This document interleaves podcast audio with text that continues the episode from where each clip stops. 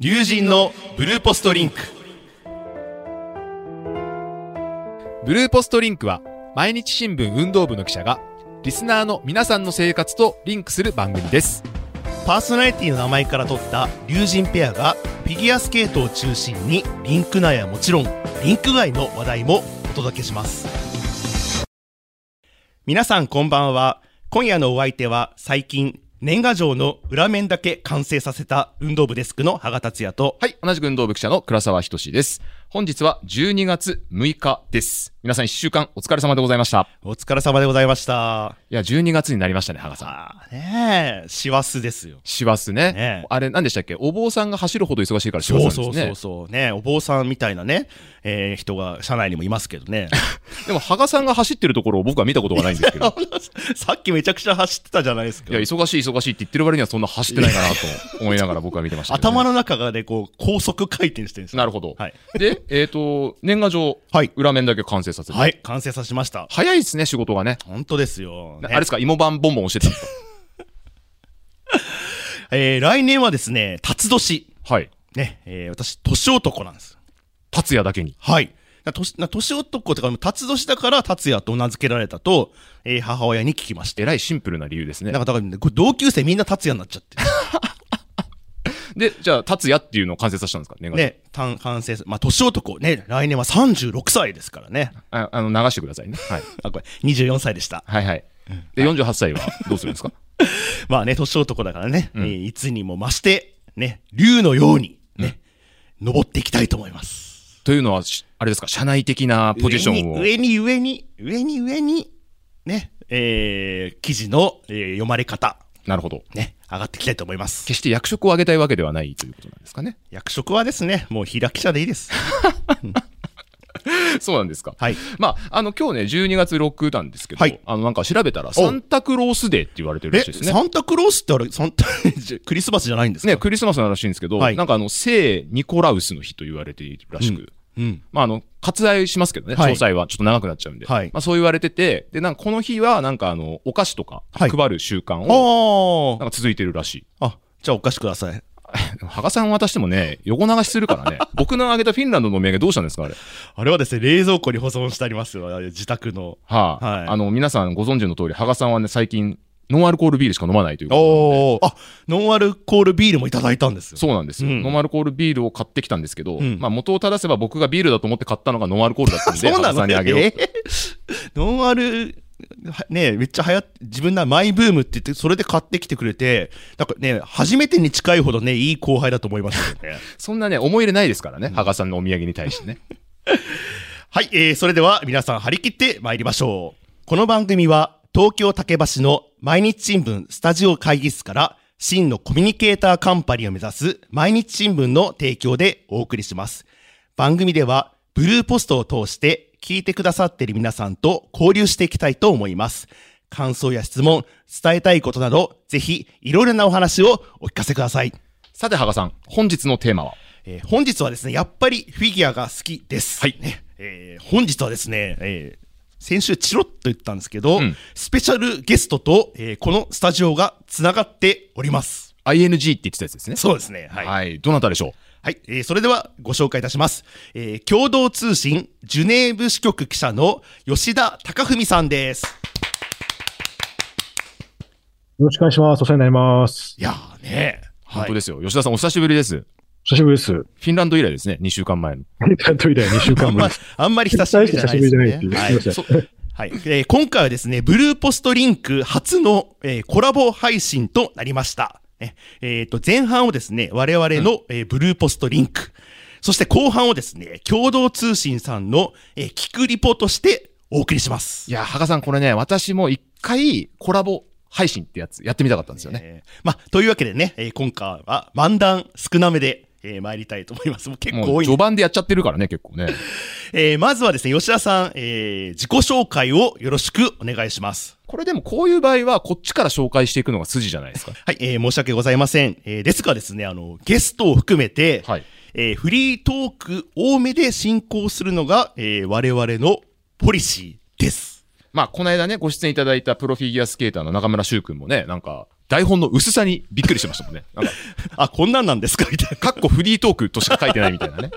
びっくりしてましたけどね。は。はいいえーそんなこんなで吉田さん、ええーじゃあ自己紹介をよろしくお願いします。はい、よろしくお願いします。私、あの、2006年に共同通信入社しまして、えー地方で9年間勤務した後、東京運動部に2014年12月に来て、そこからフィギュアスケートをですね、8年間担当しまして、えーその後、お今、ジュネーブ支局に移って、えーヨーロッパのフィギュアの大会をカバーしてます。はい。えー、なんかいつものね、吉田さんじゃないみたいなね、すごい真面目な感じです。そうですね。はい。オフィシャル吉田さんみたいなね感じで。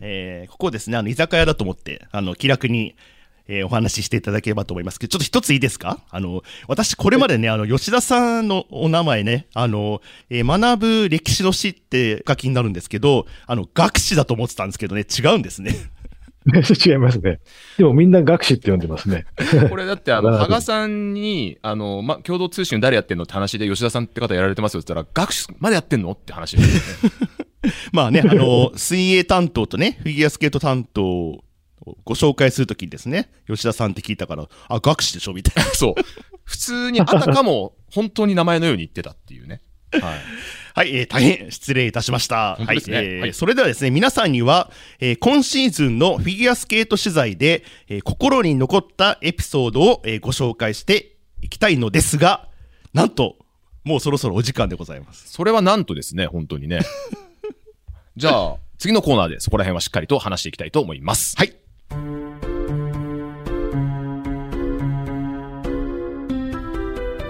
ブルーポストリンク。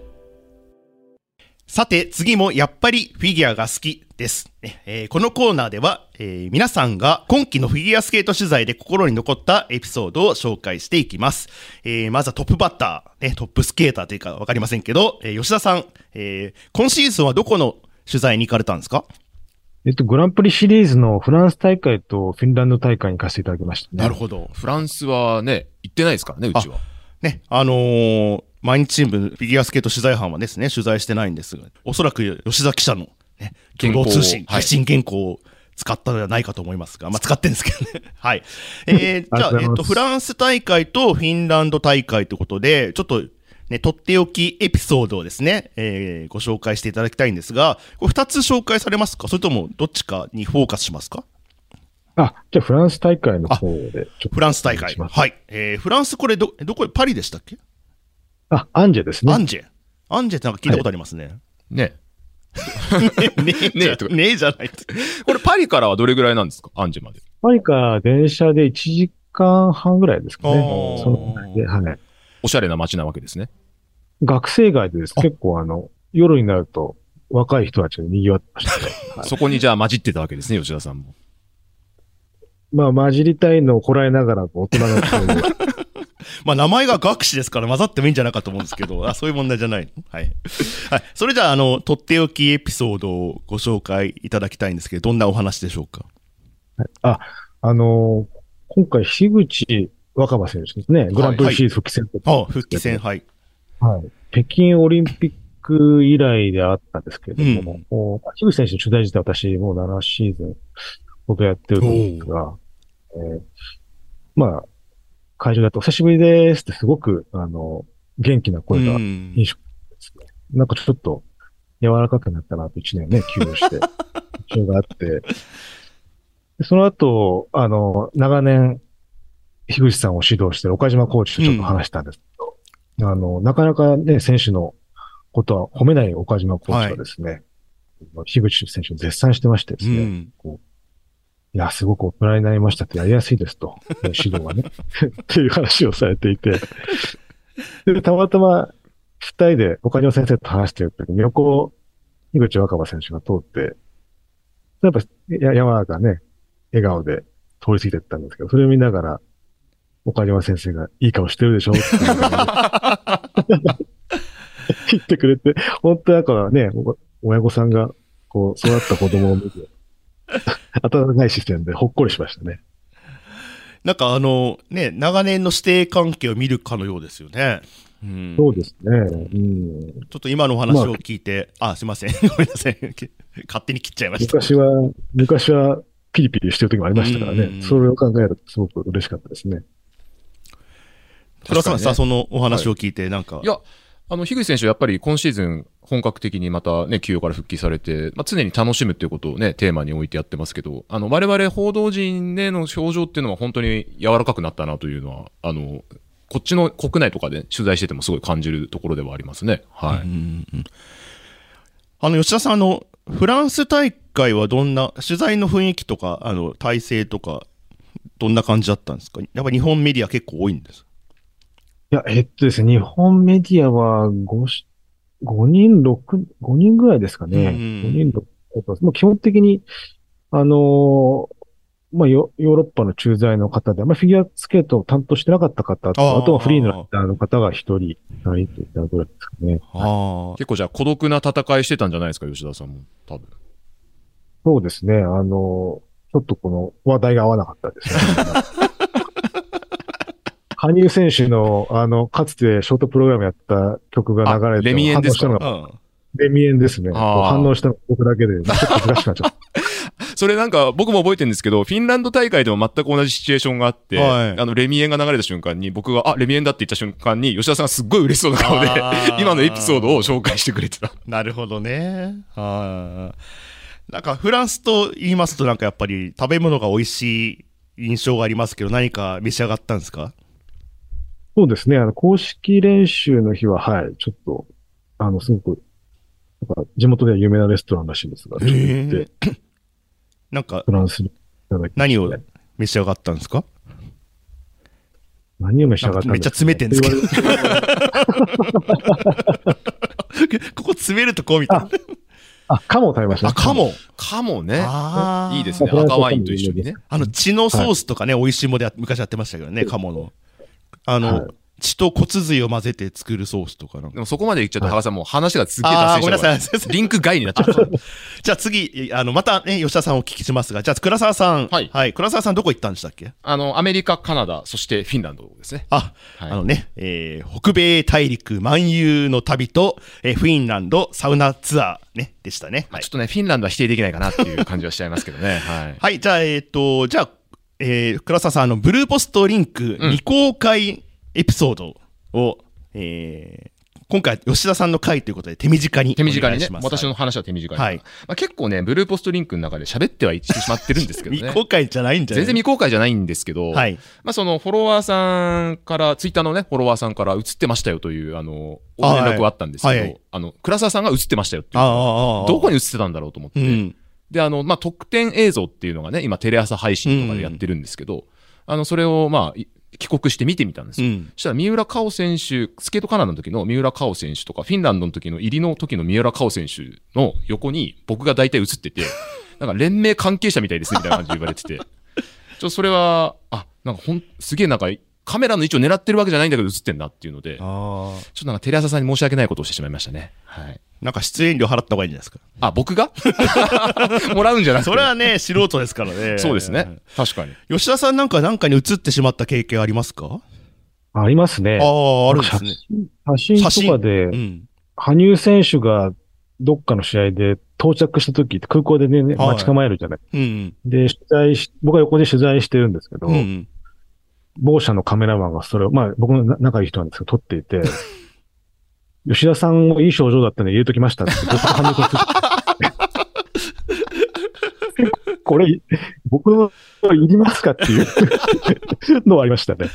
あ確かにね、あの、あの場面は映りやすいですよね。あの空港の入りとかはね。入りのうんで、あの、いわゆるぶら下がり取材ってあの、ねね、ぶら下がって、そうですね。うん、そこは、まあ、比較的映りやすいですよね。羽賀さんもだって映ってたんじゃないですか、結構。今日私の話はね、進行表に書いてないんでね、えーこの辺で飛ばしときます。はい。はい、じゃあ次です。はい。えー次はですね、これ結構ね、リスナーの方からよく聞くんですけど、なんか聞いてほしいと、ね、あのー毎日チームとね、あの共同通信さん、まあ、いいわゆるあの、新聞社で、通信社でいうとライバル関係にある。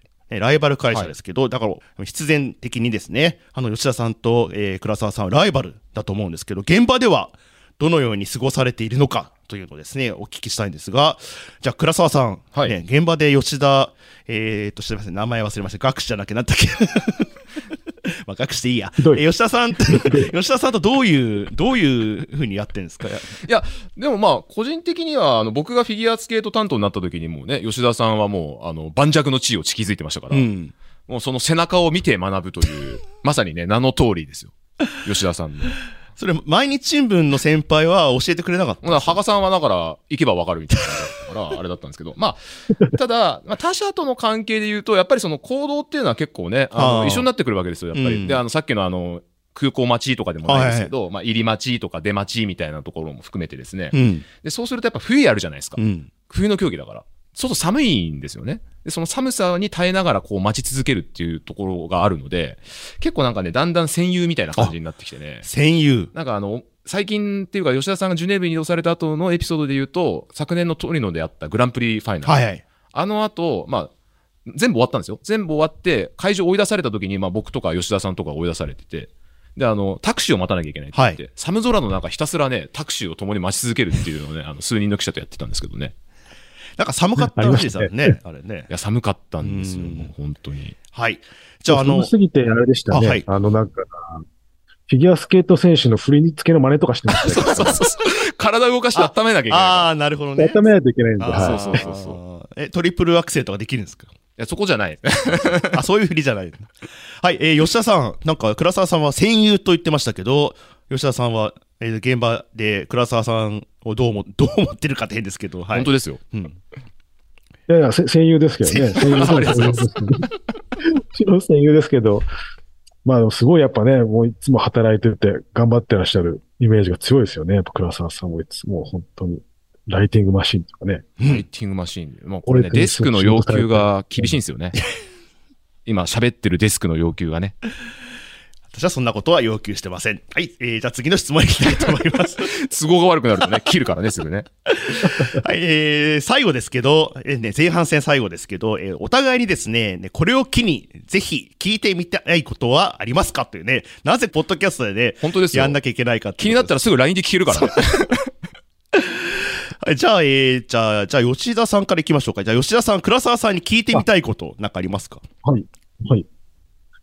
いつもあの、ミックスゾーンで出演するときにですね、こう、ズバッとですね、倉沢さん質問するんでですね、こうその時のこの心の持ちようっていうかですね、どんなことを考えてるのか聞きたいですね。お、はい。いや、でも、ね、ズバッと聞きたいって思った時は、あの、なるべくミックスゾーンで選手の斜め45度に立つようにしてるんですけど、なんかこう、真正面だとちょっとなんか、ズバッと聞きづらいんですよね、なんかね。あー、なんか、うん。ちょっと今ね、音声だからね、難しいんですけどね。振りし振りをしてもね、よくわかんないですけど、はい。斜め45度が選手にズバッと聞聞ける角度なのかもしれないんですけど、なるほまあ、あとは、やっぱりどうしてもこれを聞きたいっていう時は結構声を張って、あの、他の質問される方となんか被っちゃう時あるじゃないですか。あ、はいはいはい。もう引かない感じで声をこう続けるっていう。私よく引いちゃうんですね。あ、どうぞみたいにね。うんまあ、どうしても聞きたい時はそれやっちゃいますね。あはいーはい。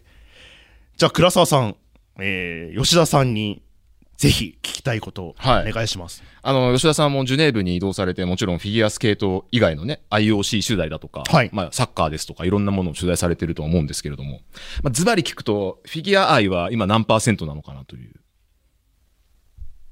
いや、もう変わらず100%ですから。もちろん。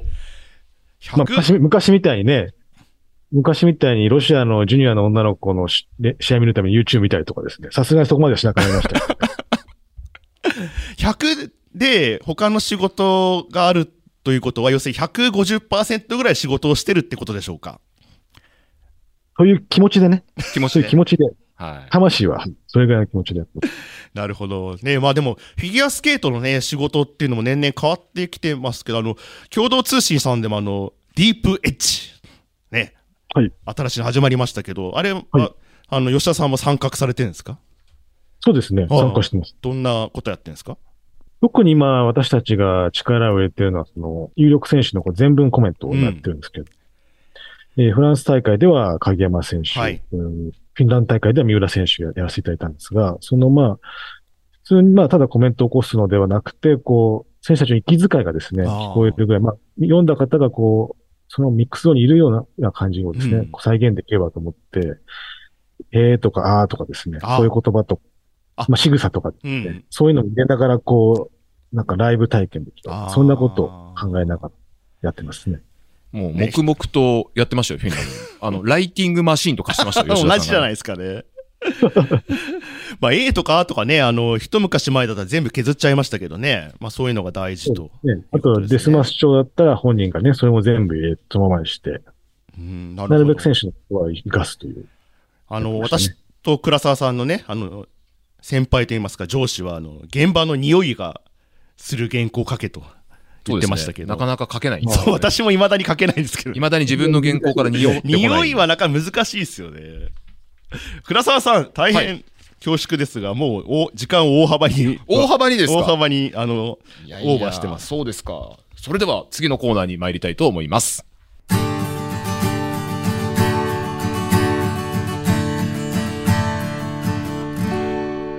ブルーポストリンク。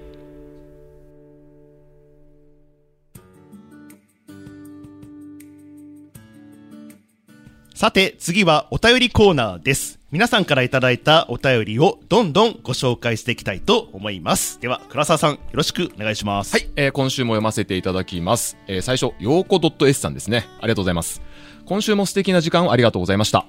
お耳の恋人、龍神ペアのお話にいつも癒され、笑わせてもらっています。佐藤俊選手が入っちゃうよーんと言って、三浦佳生選手の部屋のお風呂に入りに来た件は、報道された時も X で盛り上がり、この記事が読みたいから有料会員になろうかと検討していた方がいらっしゃいました。俊選手にも本当なのかと取材していただいて、報道として公平公正だなと感じました。さすが新聞社です。これからもブルーポストリンクと毎日新聞の記事を楽しみにしています。ということでありがとうございます。はい、ありがとうございます。まあね、本当なのかっていうのはちょっと別にそんな詰めたわけではないんですけどね。あの、まあ確かにちょっと記者っぽかったです、あそこね。ね、まあそうなんですけどね、あの、ちょっとタジタジっていうような感じでしたけどね。はい。はい。ありがとうございます。えー続いて参ります。サラさんです。倉沢さんの口からこのエピソードが聞けて最高でした。電車の中でニヤニヤしちゃった。M11 回戦敗退なんて言わないでください。面白いけどっていうところでね。これあの、まあ、わかりやすくっていうか、ちょっと何か言ってるのかわかんない方のために説明しておくと、えっ、と、エピソードっていうのはこの佐藤俊選手が一夜明け会見があってですね。で、そこであの、まあ、フリープログラムが今季四季なので、はい。まあ、四季のうち、4つのシーズンのうち好きな季節はって言ったところなんですよね。はい。で、そこであのー佐藤選手が秋ですって言ったんですけど、うん佐藤選手入ってるのが、まあ、春と夏と冬なんですよ。うん。使ってるのは、うん秋ないよねって言ったら、本人も、はいって言って笑ったっていうのがあって、これあの、吉田さんも一緒に一夜明け会見出てたと思うんですけど、あそっかそっか。そうそうはい。じゃあ、吉田さんにもその場面を。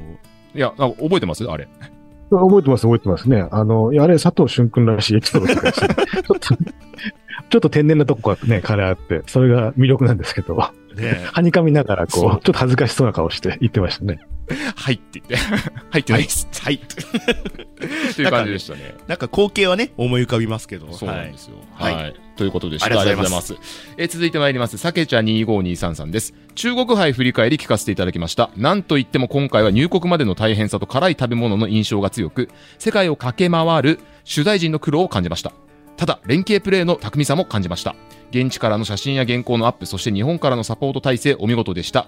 来週の振り返り楽しみです。ということですね。はい。ありがとうございます。はい。こちら中国杯なんで、羽賀さんの話ですね。そうですね。はい。うん私と、えー吉田光太フォトグラファーと、うんで、えー東京にいる、えー、倉沢さんらのサポート体制はい。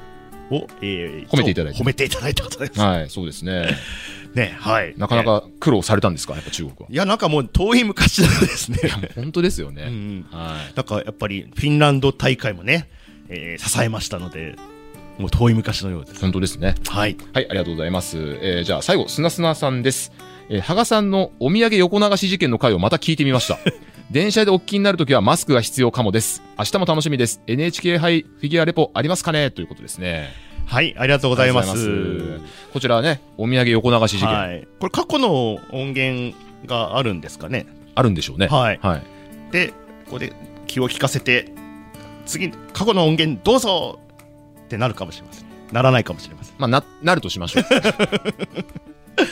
はい、ありがとうございます。倉沢さん。はい。はい。これね、お土産横流し、羽賀さんに買ってきたやつね。流しちゃうからね。名前書いてましたもんね、羽賀さんね、なんかね。ね、あの、マジックでね、倉沢って書きました。倉沢からもらったお土産っていう。はわかるようにね、はい横流ししないようにね。い。はい、えー、倉沢さん。はい。えーちょっと前のショーが長すぎて、このショーの時間が全然ありません。大変申し訳ございませんでした。はいはい。ということで、じゃあもうお時間になってしまったわけですか。はい。じゃあ来週はどうしますか、羽賀さん。はい。えー来週はですね、えっ、と、倉沢さんが、はいえーグランプリファイナル北京リポートをお届けしてくれるはずです。はい、えー北京ダックを食べながら、ね、お届けしたいと思います。えっ、と、経費では落ちません。まあでもね、そこをや、なんとかするのはデスクの腕の見せ所だと思うんですよね。はい、えースルーさせていただきます。えーところでですね、あの、今日の、えー放送にはですね、ちょっと最初の方にも触れましたけど、続きがあります。倉沢さんがなんと、えー共同通信さんのポッドキャスト、キクリポに出演させていただきます。おーなんか嬉しいですね。お邪魔させていただきます。ね共同通信、えーポッドキャスト、えーキクリポは、えー、Apple、Spotify、えー Google、Amazon Music などの、えー各種ポッドキャストアプリと YouTube 上で聞くことができます。各アプリで、えっ、と、共同通信、キクリポ、キクがひらがなで、えーリポがカタカナです。カタカナ。はい。と検索していただけると見つかりやすいそうです。なるほど。やってみたいです、これね。聞いてないんですよ。いや、聞きましたけど。改めてね。改めてはいね。はい。えーっと、我々、ブルーポストリンクと、えーコラボした、えーこの放送の後編ですね。はい。後編は、えー12月7日、うんね明日ですね明日ですね。ね。配信予定と聞いております。私ももう北京に入ってる頃だと思いますけれども。はい。で、そのね、倉沢さんが、えー出張する、えーグランプリファイナルの見どころについてお話ししていますので、ぜひ後編もお楽しみください。よろしくお願いします。ね。はい。ね、もう貴重な回ですからね。本当ですねもう。二度と、えーこういうチャンスはないかもしれません。いやいや、また吉田さんだったら出てくれますよ。はい、えー、それでは、えー本日のブルーポストリンクはこの辺でお開きにしたいと思います。パーソナリティは、お耳の恋人、運動部デスクの羽賀達也と、はい。同じく運動部記者の倉沢仁の龍神ペア。と、共同通信ジュネーブ支局の吉田隆文でお送りしました。皆さん、さようなら